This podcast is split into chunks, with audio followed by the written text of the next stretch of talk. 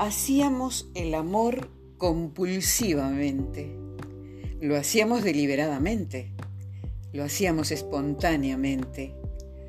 Pero sobre todo hacíamos el amor diariamente. O en otras palabras, los lunes, los martes y los miércoles hacíamos el amor invariablemente. Los jueves, los viernes y los sábados hacíamos el amor igualmente. Por último, los domingos hacíamos el amor religiosamente. O bien hacíamos el amor por compatibilidad de caracteres, por favor, por supuesto, por teléfono, de primera intención y en última instancia, por no dejar y por si acaso, como primera medida y como último recurso. Hicimos también el amor por ósmosis y por simbiosis. A eso le llamábamos hacer el amor científicamente. Pero también hicimos el amor yo a ella y ella a mí, es decir, recíprocamente. Y cuando ella se quedaba a la mitad de un orgasmo y yo con el miembro convertido en un músculo flácido no podía llenarla, entonces hacíamos el amor lastimosamente, lo cual no tiene nada que ver con las veces en que yo me imaginaba que no iba a poder y no podía. Y ella pensaba que no iba a sentir y no sentía. O bien estábamos tan cansados y tan preocupados que ninguno de los dos alcanzaba el orgasmo. Decíamos entonces que habíamos hecho el amor aproximadamente.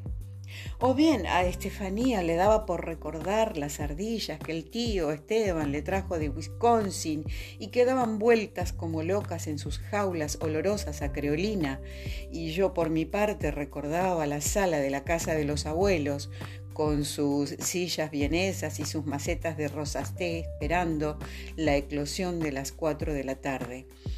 Y así era como hacíamos el amor nostálgicamente, viniéndonos mientras nos íbamos tras viejos recuerdos.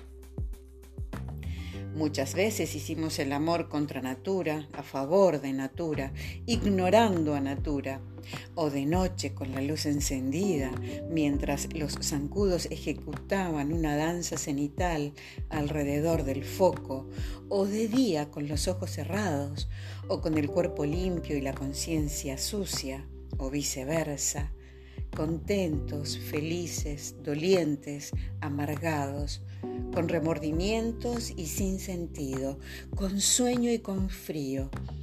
Y cuando estábamos conscientes de lo absurdo de la vida y de que un día nos olvidaríamos el uno del otro, entonces hacíamos el amor inútilmente.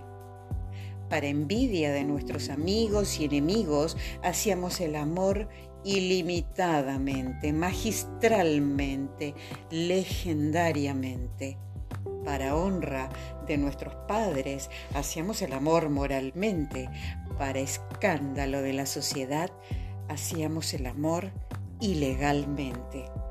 Para alegría de los psiquiatras, hacíamos el amor sintomáticamente y sobre todo, hacíamos el amor físicamente.